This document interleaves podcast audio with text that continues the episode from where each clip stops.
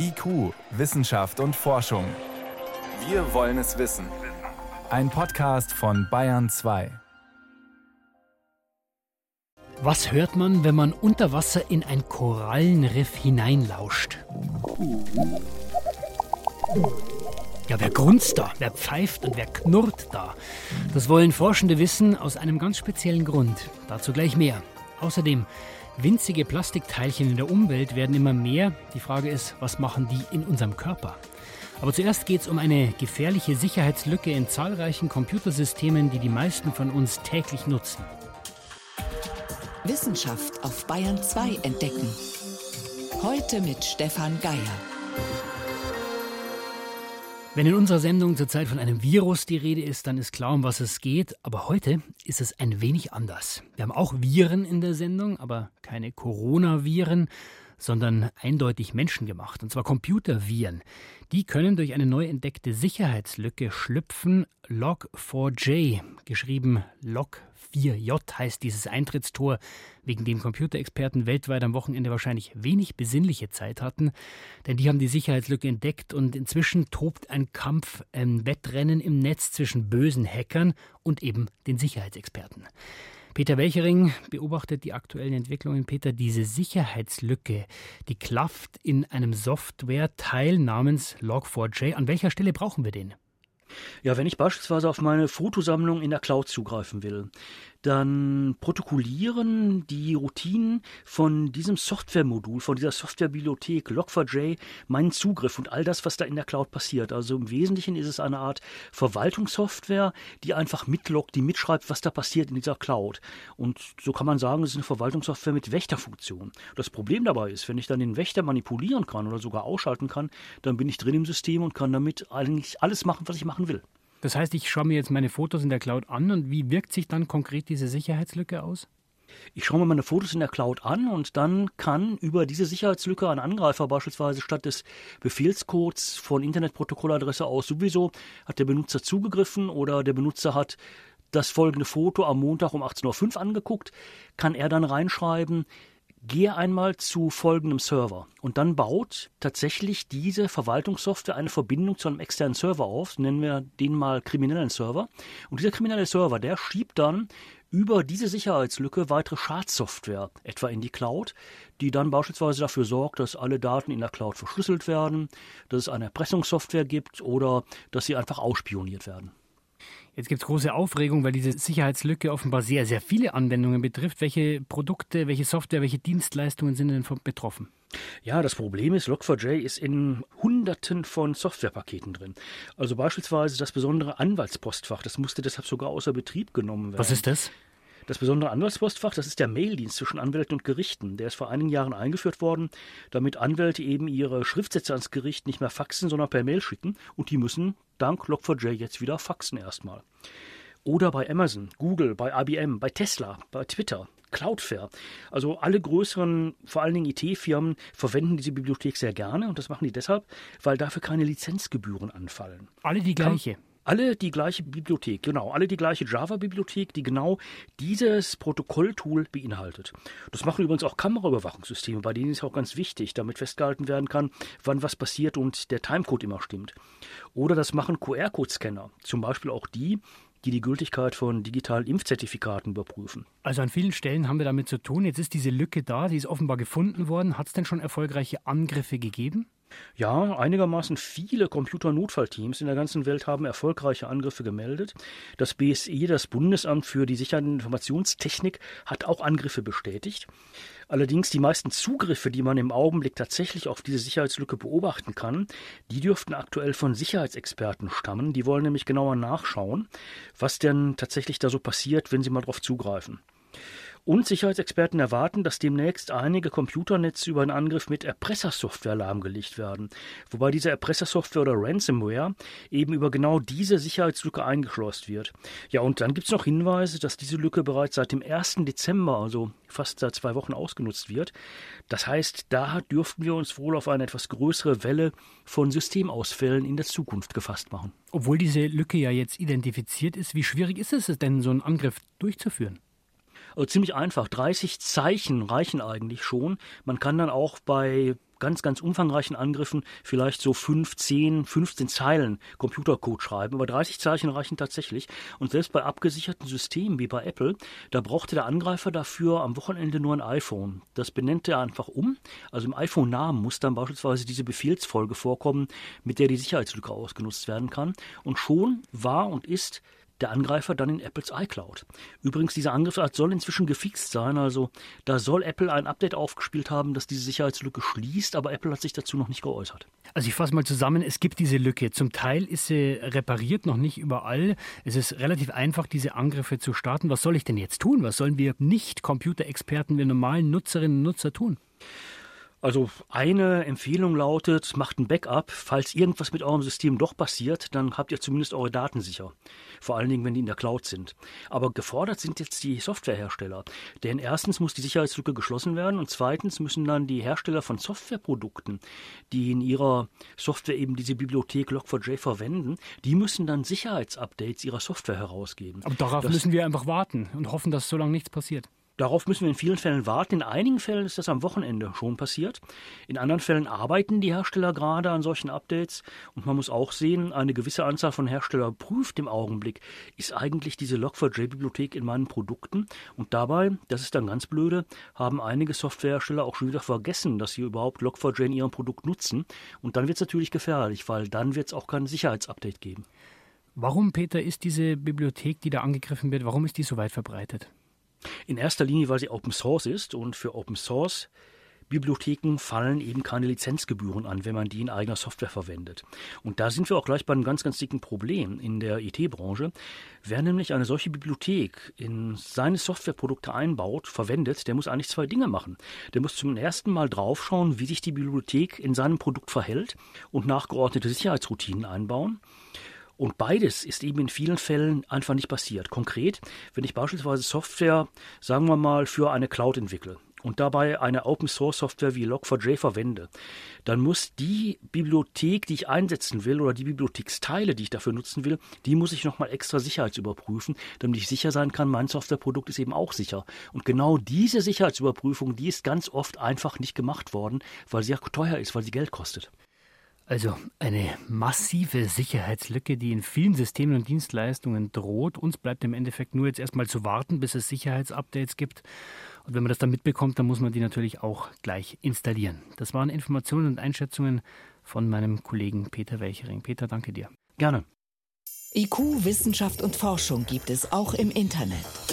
Als Podcast unter bayern2.de. Bunte Farben und unzählige Lebewesen, die sich unter Wasser tummeln. Korallenriffe zeugen von einer unglaublichen Vielfalt des Lebens und deswegen werden sie oft auch Dschungel unter Wasser genannt. Seit der Klimawandel aber auch diesen Lebensraum bedroht, werden Korallenriffe auch zum wichtigen Forschungsobjekt, weil diese Ökosysteme, die sind relativ empfindlich.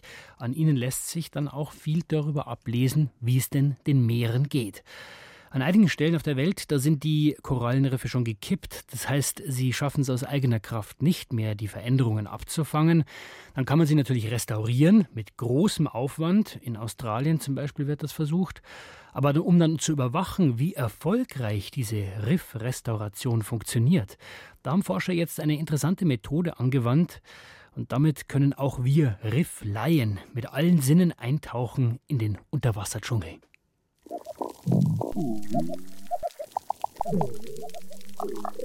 Das sind Unterwassertöne von einem Korallenriff in Indonesien. Da ist zum Beispiel das Zähneklappern von einem Clownfisch und das Schnurren von einer Riffbarschart. Wer dieses geheimnisvolle Nebelhorngeräusch macht, das weiß bisher niemand. Der Meeresbiologe Timothy Lamont von der Exeter Universität hat diese Geräuschkulissen aufgenommen. Er hat gesunde Korallenriffe belauscht, zerstörte Riffe und solche, die nach ihrer Zerstörung wieder aufgebaut wurden. Sie klingen alle unterschiedlich. Wenn du ein gesundes Riff hörst, dann ist das eine sehr geschäftige Geräuschkulisse. Viele verschiedene Tiere machen unterschiedlichste Geräusche. Wenn du dir ein zerstörtes Riff anhörst, hörst du weniger unterschiedliche Geräusche, weil es dort weniger Leben gibt. Wir waren froh zu hören, dass die restaurierten Riffe sehr ähnlich klingen wie die gesunden. Es ist dort so viel los, dass es gesund sein muss. Die Unterschiede liegen also weniger in der Lautstärke, sondern in der Vielfalt der unterschiedlichen Geräusche. Und die kann man offenbar als Erfolgsmesser dafür nutzen, ob die Restauration eines zerstörten Riffes geklappt hat oder nicht.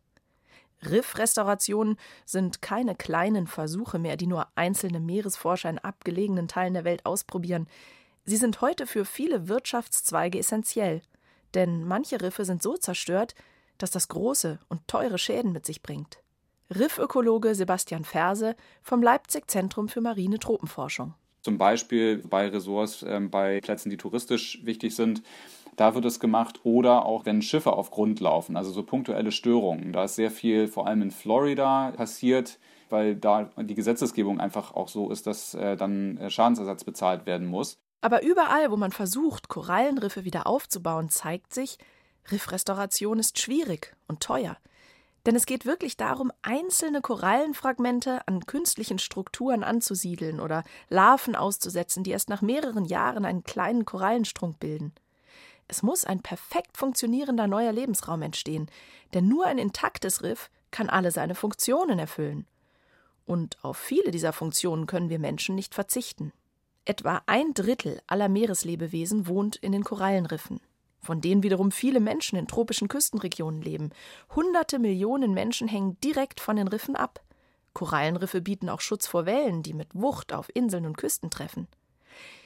Ginge es jetzt allein um den Küstenschutz, so könnten vielleicht ins Meer geworfene Tetraeder sie ersetzen. Aber lebende Korallen sind tatsächlich noch wesentlich effektiver als Tetraeder im Wellenbrechen und sind natürlich auch, wenn sie geschützt sind, nicht so teuer. Es ist um einiges teurer, hinterher zu versuchen, diese Ökosystemdienstleistungen wie Küstenschutz dann zu versuchen zu ersetzen. Also jede ähm, Ersatzmaßnahme, die man trifft, ist immer nur sehr begrenzt und sehr teuer und deswegen nicht wirklich kosteneffektiv, so wie es der Schutz von Riffen wäre. Dazu kommt, es ist schwierig zu bewerten, ob die Wiederherstellung eines kaputten Riffs überhaupt erfolgreich war. Bisher haben Forscher für solche Bewertungen den Korallenbewuchs auf den neuen Strukturen gemessen. Oder sie haben sich die Artenvielfalt in dem wiederaufgebauten Riff angeschaut. Aber anschauen reicht nicht, erklärt Lamont. Wenn du über ein Korallenriff schwimmst und schaust, kannst du zwar sehen, ob Korallen wieder wachsen und du siehst auch ein paar Fische, aber du nimmst nur einen Teil des Lebensraumes wahr, weil so viel Leben im Riff versteckt vor uns passiert. Vieles zeigt sich erst in der Nacht, viel versteckt sich in den Korallen oder ist gut getarnt. Wenn man aber nicht nur schaut, sondern auch hört, dann kann man erkennen, ob sich das Riff wirklich erholt hat. Der Klang eines Korallenriffs ist für das Überleben des Riffs tatsächlich ausschlaggebend. Wenn der Sound nicht stimmt, kann es womöglich einige seiner Aufgaben nicht erfüllen, wie zum Beispiel seine Funktion als Kinderstube für viele Fische. Wir wissen zum Beispiel, dass sich Fischlarven an der Geräuschkulisse von Riffen ähm, orientieren, um einen geeigneten Platz zur Ansiedlung zu finden. Fischlarven schwimmen im Freiwasser rum und erst wenn sie älter werden, dann siedeln sie sich an einem Standort an und da orientieren sich zumindest einige nach der Geräuschkulisse. Im Spermonda-Archipel in Indonesien, wo Tim Lamont und sein Team die Geräusche der Riffe aufgenommen haben, sind große Teile der Korallenriffe bereits zerstört. Sie sind durch das Dynamitfischen schwer zerstört worden. Eine Fischfangmethode, bei der ganze Riffe mit Sprengstoff in die Luft gejagt werden. Zurück bleiben Geröllfelder aus Korallenskeletten, die hin und her gespült werden und auf denen nichts mehr wächst. Einige abgelegene Riffe sind aber noch intakt und ein großes Restaurationsprojekt gibt es auch. Lamont und sein Team haben ihre Mikrofone teilweise mehrere Wochen unter Wasser gelassen, um gute Aufnahmen der verschiedenen Riffe zu bekommen. Welches Tier für das mysteriöse Nebelhorngeräusch verantwortlich ist, weiß Lamont aber bis heute nicht. Er hat das Geräusch aufgezeichnet und sich dann damit auf die Suche gemacht. Stundenlang ist er mit Lautsprechern durch die Riffe geschwommen und hat ihnen das Geräusch vorgespielt. Und das Nebelhorntier hat auch geantwortet. Entdecken konnte er es trotzdem nicht. Ein Zeichen dafür, dass wir manchmal mehr hören, als wir sehen können. Und ein Zeichen dafür, dass im Riff noch viele Geheimnisse schlummern. Jenny von Sperber hat uns mitgenommen in die Klangwelten der Korallenriffe. Bayern 2. Wissenschaft schnell erzählt. Dafür ist Priska Straub ins Studio gekommen. Priska, ja. los geht's mit einem Blick in den Süden, den globalen Süden. Und zwar geht es mhm. um moderne Kochenergie. Was ist damit gemeint? Ja, ist ganz einfach, klingt kompliziert, ist aber einfach Gas oder Strom. Okay. Mehr als die Hälfte der Weltbevölkerung, die hat nämlich keinen Zugang dazu. Gekocht wird da auf offenen Feuerstellen, mitten im Ruß und im Qualm.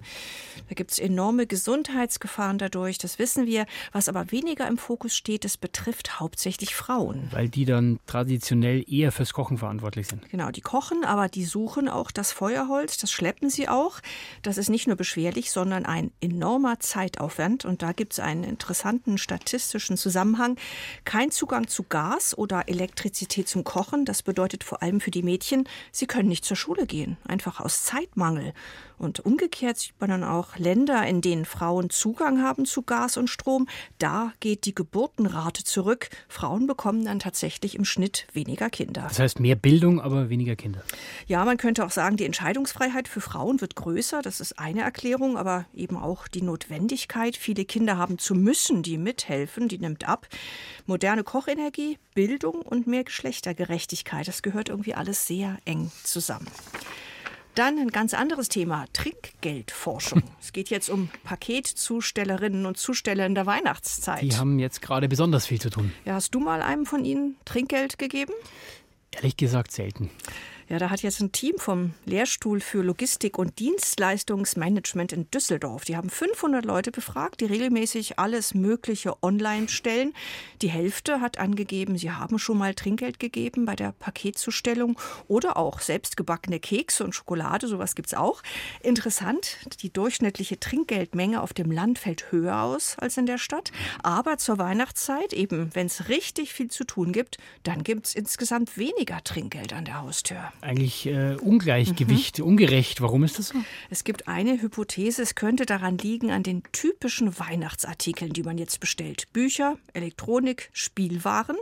Die Forschenden vermuten nämlich, wir verbinden Trinkgeld gedanklich häufig mit Essen. Mhm. Wer sich online Essen bestellt, gibt nämlich viel eher Trinkgeld. Und auf die anderen Warengruppen ist der Gedanke offenbar noch nicht so richtig übergesprungen. Kann ja noch kommen. Merken, ja. Zum Schluss noch etwas zu Plastikmüll. Es gibt nämlich Arten von Plastikmüll, die sind relativ neu und noch gar nicht so gut untersucht. Ein Beispiel dafür ist Pyroplastik. Pyro, Pyro, das klingt nach Feuerwerk. Genau, Pyroplastik entsteht durch Verbrennung, besteht aus zusammengeschmolzenen Kunststoffresten. Plastiglomerate nennen das die Forschenden auch. Hat ungewöhnliche Formen, werden bis zu Handteller groß, sind schwere Klumpen, also die schwimmen auch nicht in der Wasseroberfläche. Der Grundstoff ist meist Polyethylen. Ethylen, also ein häufiger Gebrauchskunststoff, und der ist verpappt, verschmolzen mit den Dingen aus der unmittelbaren Umgebung, also mit Kieselsteinen, Sand und alles, was da noch so rumliegt. Pyroplastik hat man entdeckt an den Stränden von Hawaii und an den Stränden von Großbritannien und jetzt eben auch auf Madeira. Die Gebilde sehen aus wie Steine, man kann sie gar nicht so leicht erkennen und seltsamerweise sind sie tiefblau. Warum gerade tiefblau? Das ist noch nicht richtig geklärt. Das hängt irgendwie mit der Entstehung durch die Verbrennung zusammen. Äh, es kann ganz konkret das Lagerfeuer am Strand sein, aber der Plastikmüll kann sich auch in der Sonne extrem aufheizen und dann alles drumherum mit einschmelzen.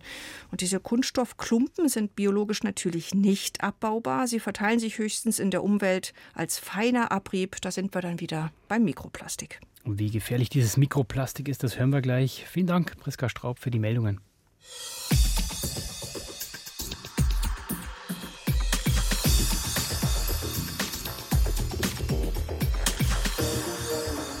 Ja, dieses Mikroplastik, die winzigen Plastikteilchen, die sind teilweise nur wenige Hundertstel oder sogar Tausendstel Millimeter groß und die findet man inzwischen fast überall. Eben alles Reste des Plastiks, das wir tagtäglich nutzen. Verpackungen, Kleidung, Kosmetika, Reifenabrieb der Autos vor allem und so weiter. Das hat Folgen für die Umwelt. Viele Tiere leiden unter, darunter, denn die fressen das Mikroplastik mit der Nahrung.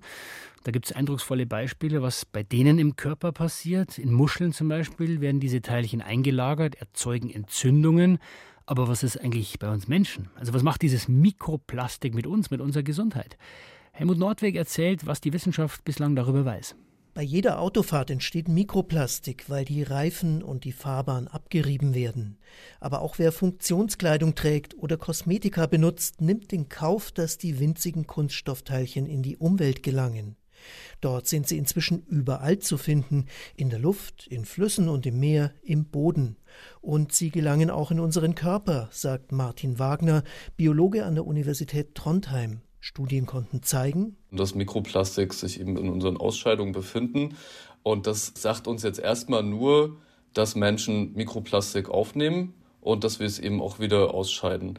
Wie viel von diesen kleinen Plastikpartikeln im menschlichen Körper verbleiben, wissen wir tatsächlich bisher nicht. Die Liste des Nichtwissens ist noch länger. Wo ist Mikroplastik noch bei Menschen zu finden, außer im Darm? Tierversuche zeigen, dass es auch in der Leber, der Lunge und in der Plazenta auftaucht. Das sind aber meist Studien, bei denen Forschende die Teilchen bewusst verfüttert haben, oft in großen Mengen. So auch in einer aktuellen Untersuchung, in der ein Forscherteam aus Südkorea an Mäuse Plastikkügelchen verabreicht hat. Anschließend waren winzige Partikel sogar in Zellen des Gehirns nachweisbar. Mikroplastik kann also sogar die Blut-Hirn-Schranke überwinden. Was das mit der realen Belastung zu tun hat, ist aber offen, ebenso wie die Frage, ob die Versuche auf Menschen übertragbar sind. Vor allem ist unklar, ob die winzigen Teilchen der Gesundheit schaden können, ob sie zum Beispiel zu Allergien und Asthma beitragen. Das untersucht Michelle Epstein, die an der Medizinischen Universität Wien über Lebensmittelallergien forscht. Allergien sind in den letzten Jahrzehnten sehr viel häufiger geworden. Die Frage ist, warum? Da gibt es einige Theorien. Was aber noch nicht untersucht worden ist, kann Mikroplastik Allergien fördern? In der Kombination mit anderen Allergenen oder einfach weil man den Teilchen dauerhaft ausgesetzt ist, könnte es die Wahrscheinlichkeit für eine Lebensmittelallergie erhöhen. Der Zusammenhang ist plausibel. Mikroplastikteilchen sind Fremdkörper und rufen das Immunsystem auf den Plan. Und Allergien können entstehen, wenn so eine Abwehrreaktion deutlich heftiger als normalerweise abläuft. Ob Mikroplastik aber wirklich eine Ursache für Allergien ist, das ist bis jetzt nicht sicher. Es ist ja noch nicht einmal klar, ist überhaupt die Nahrung die Hauptquelle oder atmen wir die Kunststoffpartikel vor allem ein? Sie sind ja im Staub zu finden und auch im Feinstaub. Martin Wagner widmet sich in seiner Forschung einer weiteren offenen Frage. Plastik enthält jede Menge Chemikalien. Wie gefährlich sind die? Ja, das Frustrierende an unserer Arbeit, muss ich ganz ehrlich sagen, ist, dass wir die meisten Chemikalien, die wir im Plastik detektieren, eben nicht identifizieren können. Das heißt, es sind unbekannte Chemikalien und dementsprechend wenig wissen wir dann auch über die gesundheitlichen Auswirkungen. Die wichtige Message, finde ich, ist, dass wir uns eben nicht nur auf Bisphenol-A etc. konzentrieren können, wenn es um die gesundheitlichen Auswirkungen von Plastikchemikalien gibt, sondern dass es eben da viel, viel mehr gibt, was dringend untersucht werden muss. Das passiert jetzt.